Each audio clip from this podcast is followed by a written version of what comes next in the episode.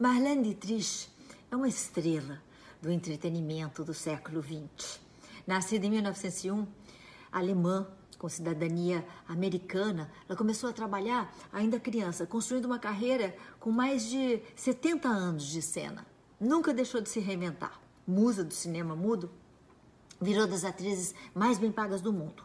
Depois da Segunda Guerra, a qual ela fez forte oposição, tornou-se quase que exclusivamente uma estrela de cabarés e passou o resto da vida cantando e dançando. Era, sobretudo, uma mulher livre, que falava e vestia o que queria, confrontando os hábitos sociais a que todas as outras atrizes da época precisavam se subordinar. Sobre si mesma, ela disse: Na vida real, a maioria dos atores de cinema é uma decepção. Eu, por outro lado, sou melhor na vida real do que no cinema.